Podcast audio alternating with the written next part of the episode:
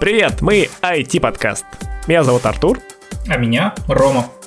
Здесь мы говорим про IT-продукты, технологии и их безопасность. Прошлое, будущее и настоящее. Мы будем говорить о сложных вещах, но достаточно простым языком. Важно, все, что мы говорим, это наше исключительно субъективное мнение. Сегодня мы поговорим про такое явление, как краудфандинг, про то, как люди собирают деньги на что-то. Или не люди, или не деньги, про то, какие проекты запускаются, не запускаются, хакеры, тор, музыка, порно. Вспомним историю, посмотрим на стартапы в настоящем и пофантазируем о будущем. Веселье, трэш, угар, садомия. Погнали! Сегодня говорим про краудфандинг, такое иностранное слово. Э, если его переводить на великий и могучий, то может перевести как-то там, типа толпа, типа там финансировать. В общем, про общественные инициативы, когда много людей толпой инвестируют во что-то интересное. И понятное дело, что все это появилось не сегодня, не вчера, опять, как, неожи... как неожиданно у нас всегда бывает. Все это появилось в далеких... Э, в 1713 году ну, такой известный случай, когда Александр Поп, это такой английский поэт, решил перевести э, Илиаду Гомера. Он такой, хочу перевести Илиаду Гомера, а денег такой нету. И что делать? И решил сделать э, неожиданно краудфандинг. Э, и собрал вокруг себя людей. Их было 750. 750 бэкеров. Причем он все это придумал как э, subscription method. Он так это все и назвал. Ну, то есть подписку на все эти сервисы придумали... Не вчера? Не, не вчера. да, и если ты приходишь на какой-нибудь стартап э, уикенд и говоришь, я, у нас инновационная модель подписки, то все это ложь. Еще Александр Поп все это придумал и вообще не выпендривайся.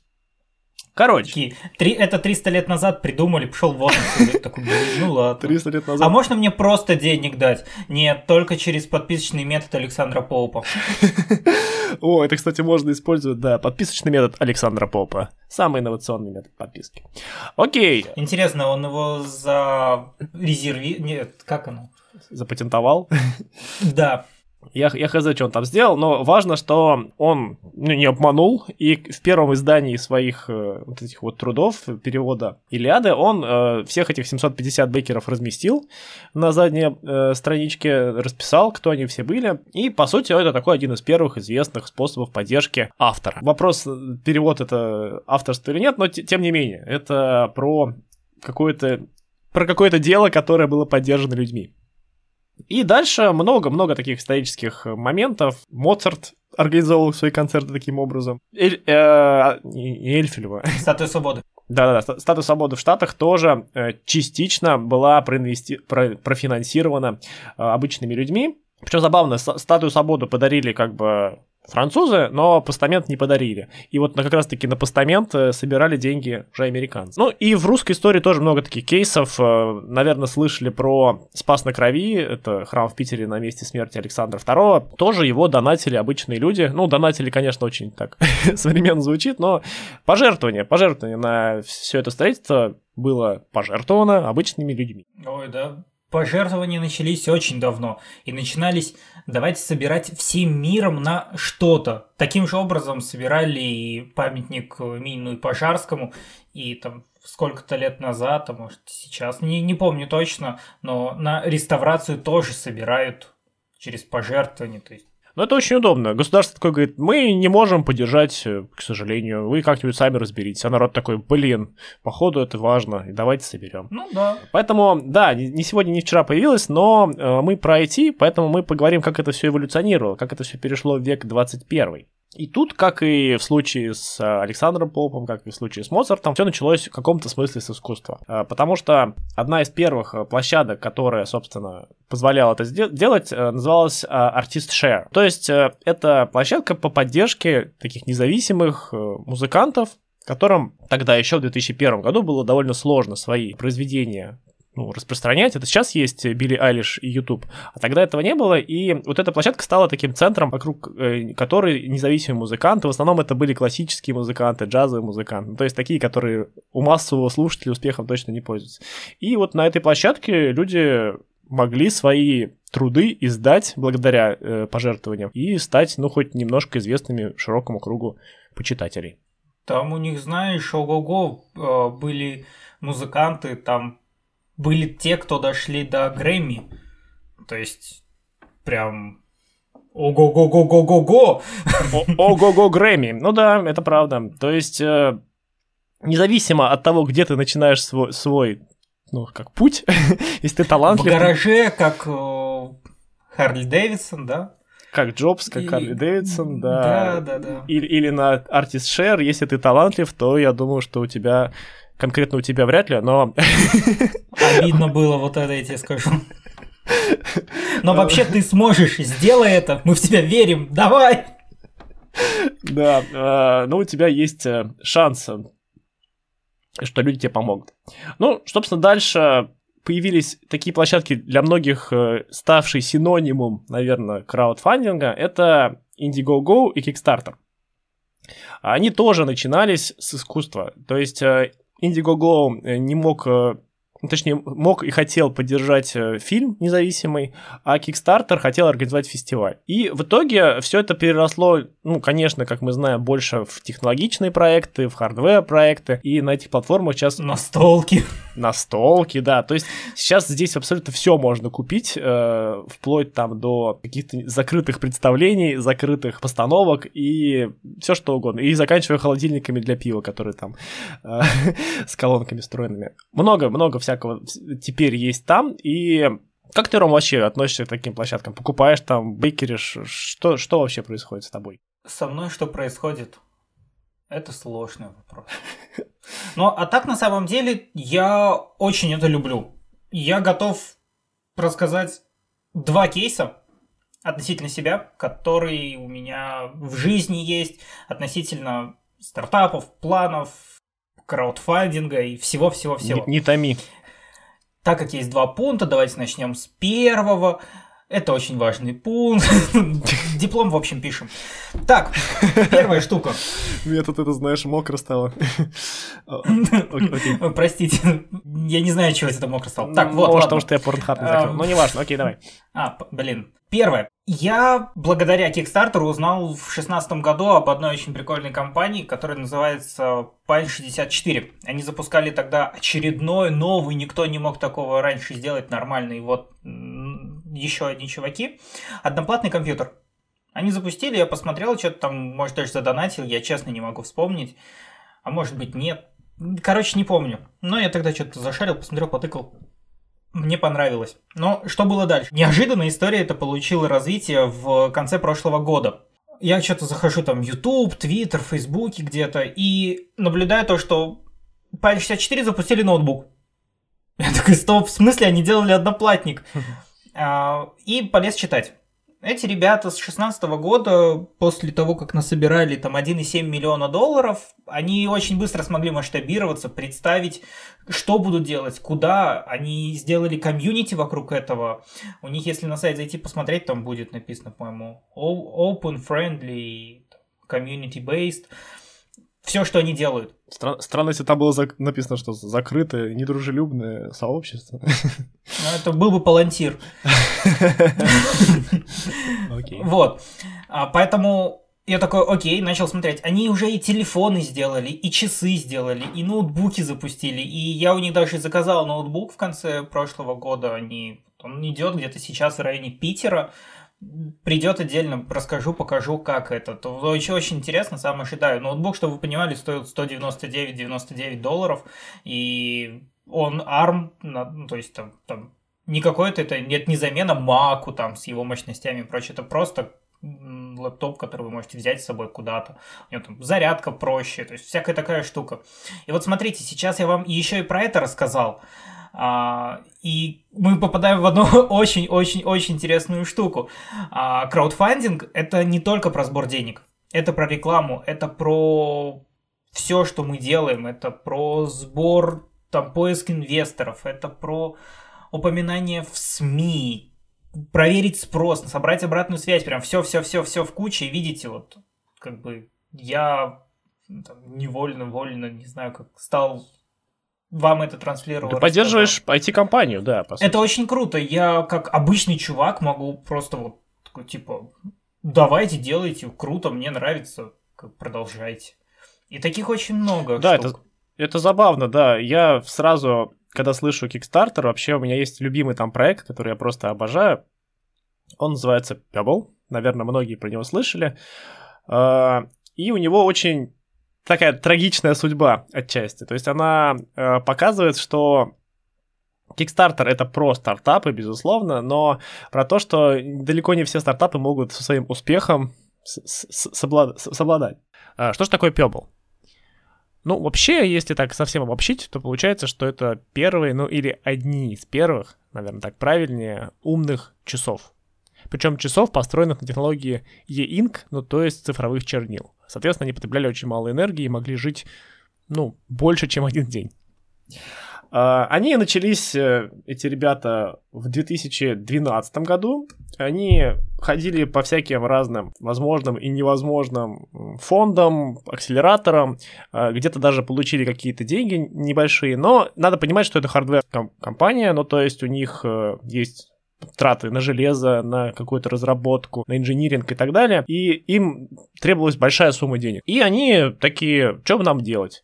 Пришли на Kickstarter, запилили ролик такой э, очень, как мне кажется, проникновенный. Э, вообще его, ну, основатель вот этой компании, Эрика Медиковский, он сейчас в Ю-комбинаторе обитает, вообще он прям вот очень умеет э, доносить идею, очень умеет классно про нее рассказывать. Короче, э, очень обаятельный чувак, он записал ролик, и они требовали ни много ни мало 100 тысяч долларов. Но для хардварной компании это не так-то много, потому что там процентов 60 отдастся на железо, на работу, сборку, пайку, алюминий, там пластик, резин. Ну, факт, факт, конечно, конечно. Но э, даже не в этом, не в этом дело. Ну, все-таки 12 год, 100 тысяч долларов тоже не маленькие деньги. Ты помнишь курс в 2012 году? Тем не менее, они собрали эту сумму за пару часов, а всего по итогам всей кампании собрали больше 100 миллионов долларов. Ой, я, я, я загнался, не 100 миллионов. 100... 10 миллионов. Нет. 10 миллионов долларов. 10. Ну, то есть это феноменальный успех для Kickstarter, феноменальный успех для Пебла. И, мне кажется, во многом это стало началом конца. Потому что они, ну, поверили в себя слишком сильно. И э, вот эти бейкеры, а их было почти 70 тысяч, далеко не сразу смогли получить все эти часы. Профокапили все сроки, которые были. В итоге пару лет э, все эти часы доходили. Это, конечно, не позитивно повлияло на имидж компании. Но тем не менее, ими заинтересовались инвесторы. Они сказали, нет, мы все сами сделаем, мы вообще молодцы. Они не настроили ни сеть дистрибьюции, ничего. То есть все сами распространяли через свой сайт и думали, что так дальше будет хорошо. В итоге, видимо, когда начало все не сходиться, они такие, ага, вернемся на Kickstarter и соберем еще раз. Записали второй ролик, еще более проникновенный. Я, кстати, очень рекомендую всем посмотреть эти ролики. Мы, думаю, в наш телеграм-канальчик выложим их, потому что они действительно показывают вот именно с точки зрения продукта, продуктовых менеджеров, как правильно делать презентацию продукта. То есть как за там 3 минуты рассказать о продукте, рассказать о бизнес-модели, рассказать, зачем это покупателю, и вообще вс- ну, всем понравится. Они запилили этот ролик, сделали вторую кампанию, собрали 20 миллионов долларов, офигеть. Но пришли э, к таким же проблемам, которые были. Не смогли вовремя закрыть все поставки. Короче говоря, был хороший продукт, но не было отлаженных бизнес-процессов до конца э, по созданию, по разработке и так далее. И все это привело к тому, что в 2014 году, то есть через два года после того, как они, они в принципе заявились, создали рынок умных часов и вообще, э, ну, были, были такими молодцами, Через два года, понятное дело, большие корпорации про это прознали э, и выпустили конкурентов. Apple Watch выпустил свои часы, Android Wear начал э, распространять свою операционную систему.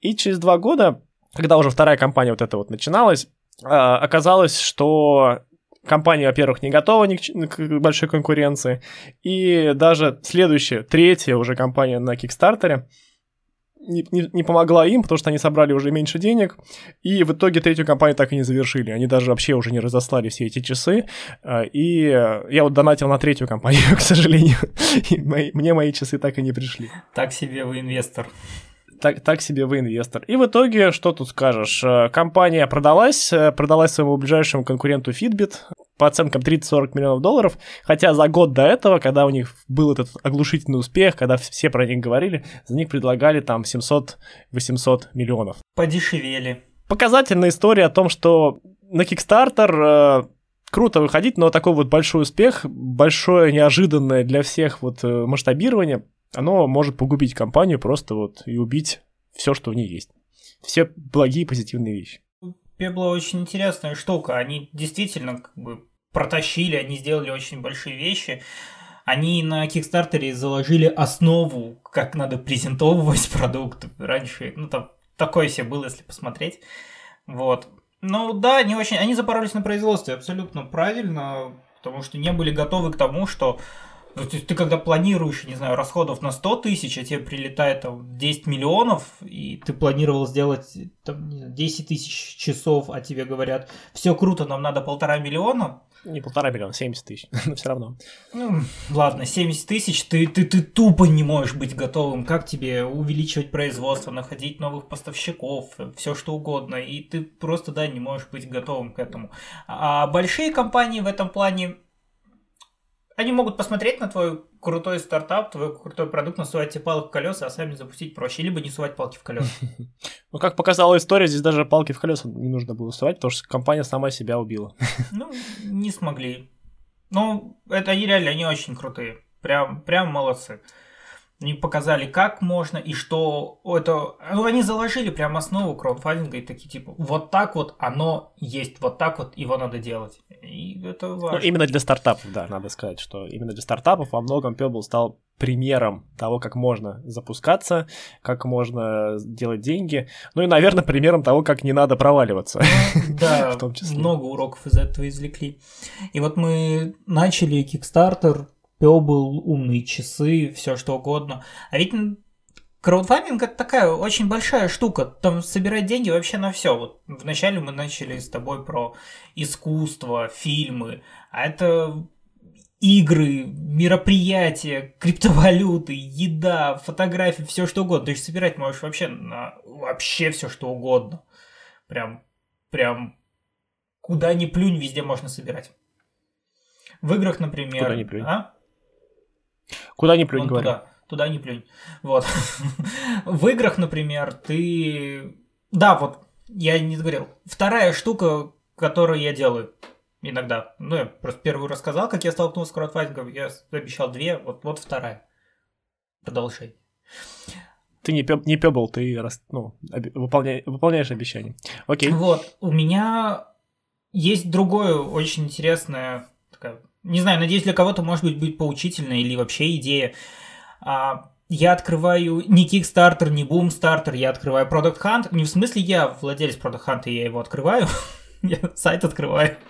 Нахожу какие-нибудь платформы, проекты, которые там есть, и говорю, прихожу к ним, говорю, чуваки, я продукт, у меня есть знания, опыт, умения, вот, короче, бэкграунд, если очень надо, вот, знаете, почитайте.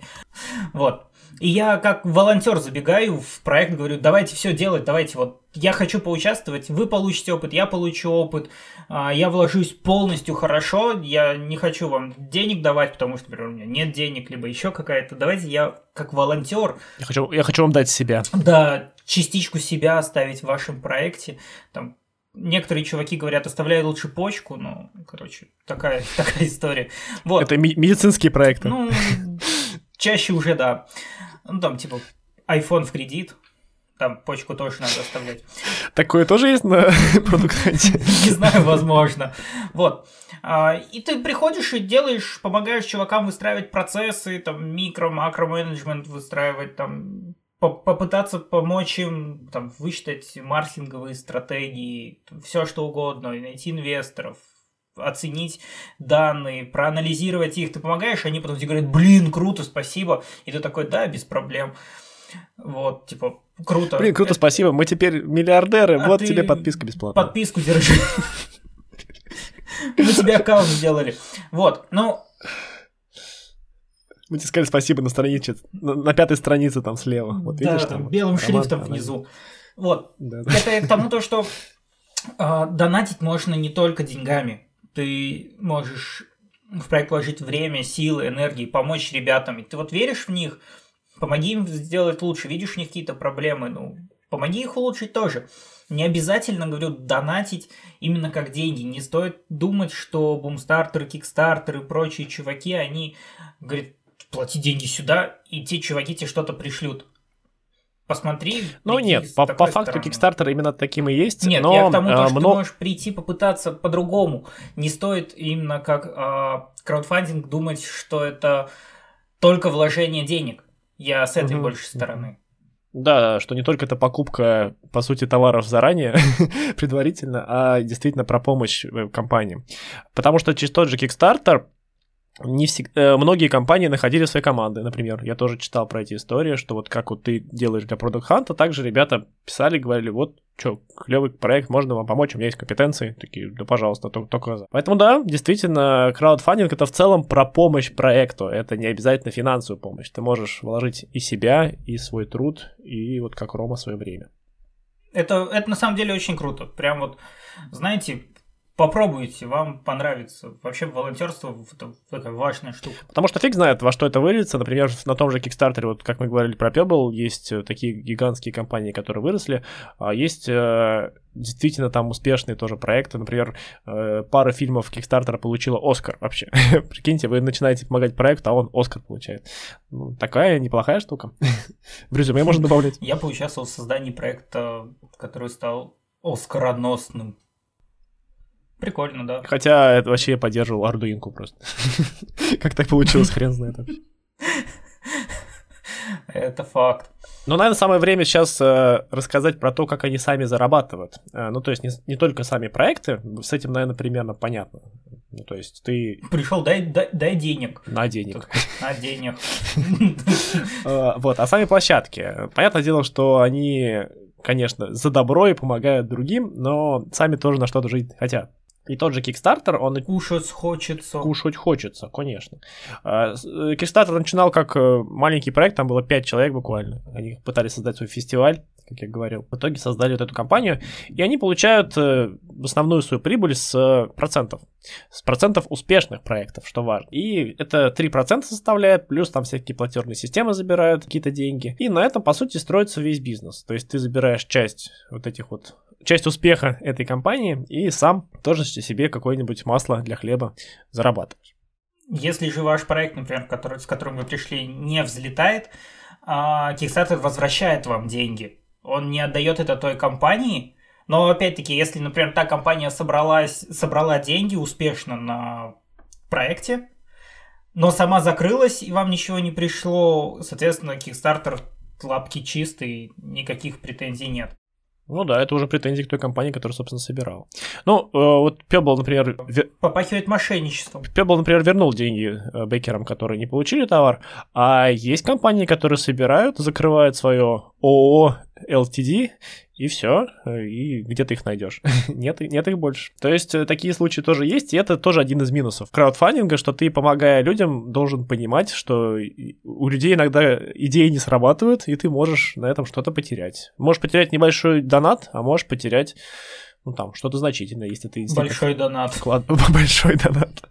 Все зависит от того, какой у тебя, какой у тебя донат. Это да, типа того а, размер доната это важно, поэтому... Вообще я слышал, что важен не размер доната, а умение им пользоваться. Не важен, да, донат. Есть... Качество доната. Э, да. Вот. В итоге мы опять-таки по- вернулись к этому же краудфандингу, все окей. А, и мы понимаем то, что собирает на эти штуки вообще в очень разные категории бизнесов, стартапов и кого угодно.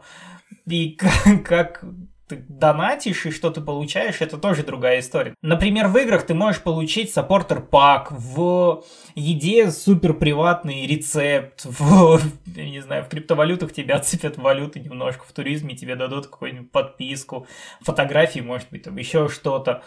А, а хотя бы подаю фотографии. Фотографии. Фотография мод. Слушай, ты как саппортер получаешься ты получишь себе какой-то, ну, бонус, что-то ты должен получить после того, как ты задонатишь. Как-то ну-ка, так. Ну-ка, ну-ка. А что если объединить искусство, фотографию, ну, то есть фотография как часть искусства, конечно, там мне камнями закидают, мне кажется. Фотографию, хореографию, все, все, все. Это, например, приходишь такой, донатишь на а, Иисус суперзвезда, и тебе скидывают, не знаю, а, нюцы вся группа. Или, например, не знаю, ты донатишь на какой-то купальник супер, например, а, донатишь на супер модный купальник, но ты мужчина, но и тебе модель скидывает нюцы. То есть, ну, как бы тоже своеобразное пожертвование, помощь. Слушай, мы опять с тобой скатились к тому, что... Короче, к порно мы скатились. Ну, слушай, 80% трафика у нас порно, поэтому это нормально. Э, кстати говоря, про порно и вообще краудфандинг. Краудфандинг, да. Да, потому что есть прям отдельные краудфандинговые площадки для порно. То есть ты можешь э, выбрать модель, писать примерный сюжет и задонатить на вот такую вот идею. И твою... А потом тот фильм Оскар получит. Порно-Оскар. Порно-Оскар получит, да. И ты можешь э, стать частью искусства, ну, другой стороны искусства. Порно, порно тоже искусство. Не другой стороны, а тоже часть искусства. Тоже часть искусства, да. Просто друг, друг, другим местом. Короче, Короче, да, есть вообще разные варианты всего этого инвестирования от, э, как мы говорили, перевода Гомера до вот э, порно-роликов. Ну, увы, я начну именно с увы. Например, в 2014 году я, я до 14 года я тоже это понимал. Но в 14 году я попал на Black Hat в Амстердаме. Или в 15 не суть важно. А, там попал на доклад про то, что у нас есть так называемый Darknet, в котором есть краудфандинговые платформы для сбора денег на убийство каких-то людей. Вот. То есть а то сейчас мы только про хорошее, надо сказать, надо людей вернуть в реальность. Вот. В темную, в темную реальность. Не, в, в обычную реальность. вот. А, люди собирают деньги действительно на все. К сожалению, это могут быть и убийства, и там очень интересная верификация. Ты получаешь деньги после того, когда ты предоставил пруф, ну, Убийство? Как бы, ну, типа того. Вот. И что это был именно ты, и тогда передают деньги. Ну, такая... Вообще, это, это проект ФБР какой-нибудь? Наверное, да, надеюсь, потому что в противном случае это будет печаль. Я знаю, что на таких площадках э, Обаму пытались убить. Кстати, забавно, да. что Обама на свою кампанию избирательную тоже собирал через э, пожертвования, и в итоге вот э, и убить его тоже хотели через пожертвования. Ну, как мы знаем, президентом его стал, а вроде Замкнутый как круг. живой до сих пор, да. Они не смогли собрать, наверное, необходимую сумму. Наверное. Провали... Провалилась. Компания провалилась. Видос плохой записали. Я тоже представляю себе чувак, тоже как вот этот вот э, чувак из Пебла записывает такой трогательный ролик о том, что вот э, мы хотим... Есть плохой человек, надо что-то сделать. Нет, в мире есть президенты, но один президент нас действительно беспокоит. И, он И такой... мы бы хотели именно об этом поговорить. Знаете ли вы, к чему это может привести? Голод, а, раз, разруха. Давайте убьем, поможем убить Барака Обама. Но мы не призываем, если что, не надо тут. О, нет, ни в коем нет, случае, нет, мы нет, исключительно нет, шутим. Нет, нет. Мы вообще, я да. вообще считаю, что это, скорее всего, было разводилово, просто чтобы деньги собрать. Однозначно. Либо разводило, чтобы деньги... А представляешь, а вернули ли тем бейкерам назад деньги? Не знаю, мне кажется, если там требуется какая-то личная идентификация, наверное, там многие такие, да ну нахер вообще возвращать еще это. Вот достаточно абсурдненько, но все-таки. Вот, да, поэтому да. Но, но там очень, точно, очень много собирают. Точно были жертвования. Ну, жертвования были, конечно, через бит, э, биткоин, но тем не менее. То есть люди на это тоже велись. Да, то есть стоит понимать, что собирать можно на все. Да, хорошо или плохо, это уже сами определяйте. Как-то так. Ну, лучше на все-таки это не жертвовать. А, ну, да, я сказал... Сюда типа, жертвуй, туда не жертвуй. Сюда. Как-то непонятно. Вроде типа хорошие дела делаешь, а... Э, сюда жертвуй, туда не жертвуй. Туда будешь жертвовать, снег башка попадет, совсем мертвый будешь. В этом в случае Барак Обамы, да. Ну, короче, да, мы пришли к тому, что, блин, оказывается, есть и, и, и, плохо, и плохое. То есть ты можешь делать хорошее дело общественно, вместе, но при этом делать плохо, обидно. Ну, если уж политика, знаешь, многие собирают на свои политические акции тоже через пожертвования всем миром, даже те, кого нельзя называть или кого не называют. Ты про Навального? Тех, кого... Черт, я Подожди, мне кто-то в дверь стучится сейчас. Да-да. А, а я думаю, что все время меня это соседи сверлят? Видимо, они пытаются перебить э, наш подкаст. Они, они- они пытаются просверлить еще одну дверь. Да-да-да, в мо- в мое сердце. Ну да, а мы знаем, что Навальный собирает, мы знаем, что Зеленский на свою компанию собирал через э, интернет, и это тоже важно, что ты можешь не просто создать проект, а создать политический проект, который в конечном счете изменит там твою страну, твою там какой-то, может быть, город. Ну, то есть пожертвование это про очень широкий диапазон. И тут э, от порно до Обамы, тут все все может быть. раз мы тронули Darknet, Тор. Тор как проект тоже собирает деньги, да, ты можешь да. взять, Кстати, зайти, там задонатить точно так же. А, на подписочной модели, которая Александром Поупом в 1700-х годах была создана, да,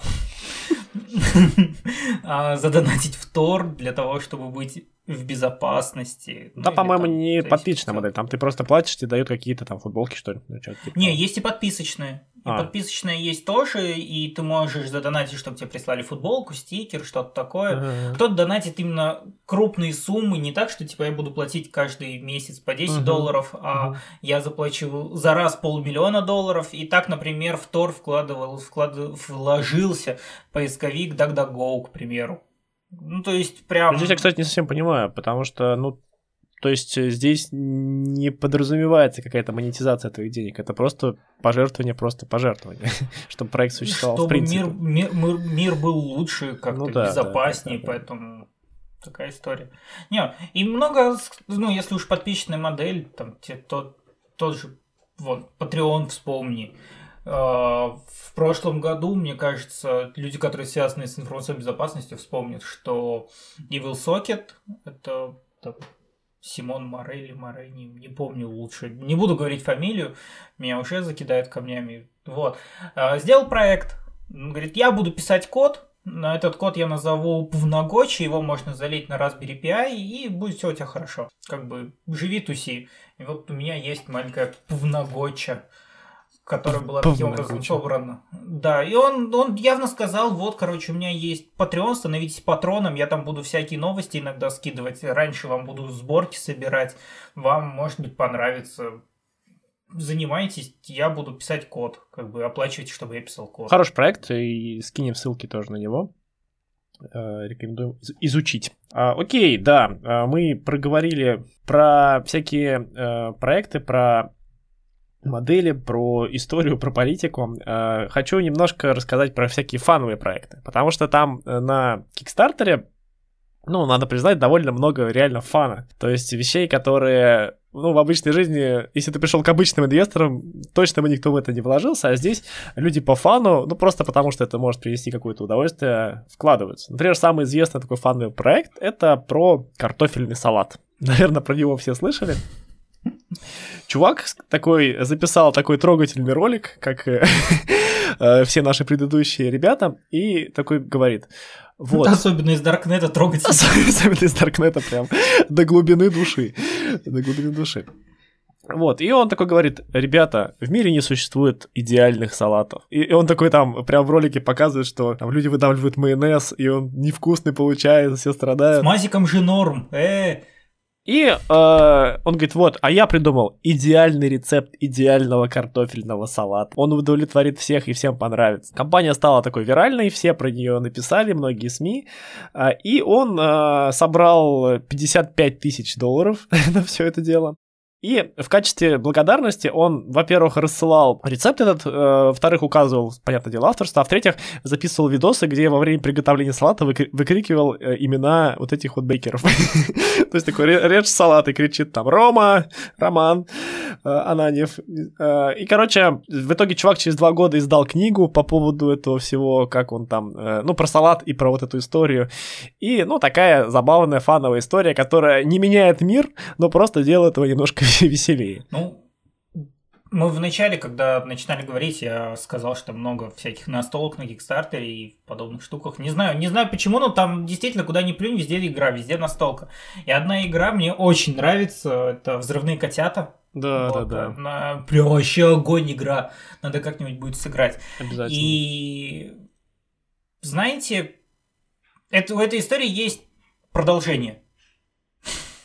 Я в конце прошлого года ездил на Хайлот в Москву, и что было интересно, а, компания Авито, они, они форкнули взрывных котят, перерисовали их и назвали «Взрыв на проде». Получилась очень крутая айтишная игра, ну, мне есть, мы иногда играем, если хотите. Ну, а что хотите? Давайте я зафоткаю, пришлю в чатик все эти карточки, которые есть. Там, там действительно есть над чем поугарать айтишникам. И это круто. Это круто. Вот была игра на, на Кикстартере, кстати, «Взрывные котята», там один из, успеш, из успешнейших проектов, прям, прям очень-очень-очень круто. Прям, прям вах. 219 тысяч бейкеров. 219 тысяч. Ну... 8 миллионов собрали, почти 9. Ну, для игры это очень круто. Это очень круто. Вот. И там же на конференции другие компании дают раздатку, знаете, там ручки, блокнотики, там, я не знаю, всякую фигню. А есть те, кто раздают Fidget Cube. Ну, это такой вот кубик. Вот я в руках честно кручу, у меня их два.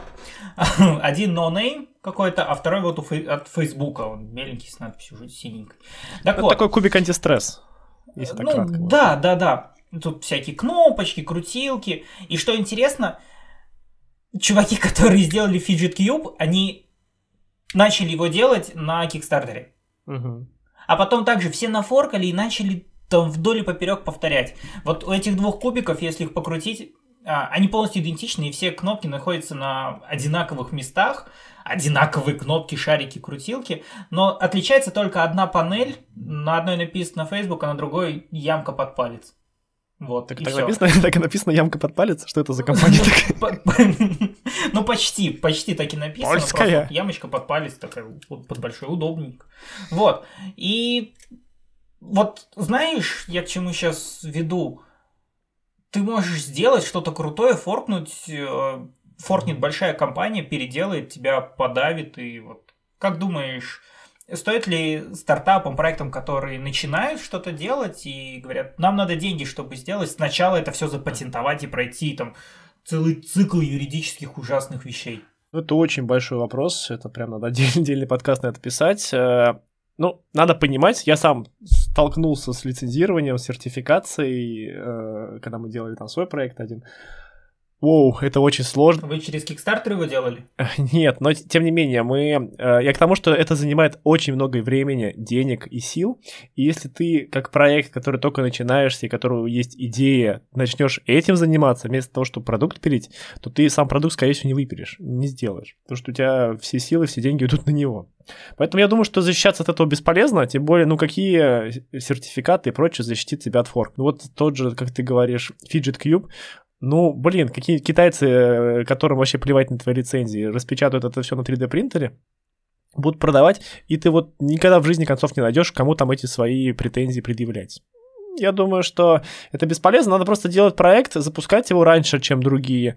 И вот как в случае с Пеблом, у тебя будет два года, чтобы, по сути, перестроить свою компанию. В случае с Fidget Cube, конечно, не будет, но здесь... У тебя будет сутки. У тебя будут сутки, но, тем не менее, э, все равно, так как есть Kickstarter, так как есть площадка, то, наверное, большинство людей сначала это купят там, а потом уже там будут искать в других местах. И в любом случае... Налики, аналоги первую волну ты соберешь, а дальше уж ты, ну, никак от этого не защитишься, даже если очень захочешь. Вот, кстати, да, да мы два года, год. А на Кикстартере есть проекты, которые сейчас кичатся и показывают, типа, мы собрались за 12 часов. Прям вот ты, не заход... ты заходишь на сайт, ну, там на Kickstarter, говорит, мы собрали все, что планировали за 12 часов, мы красавчик, кто-то за 10 часов. Ну слушай, Пебл, а Пебл собрал да. за 17 минут. Минут, да. Так что...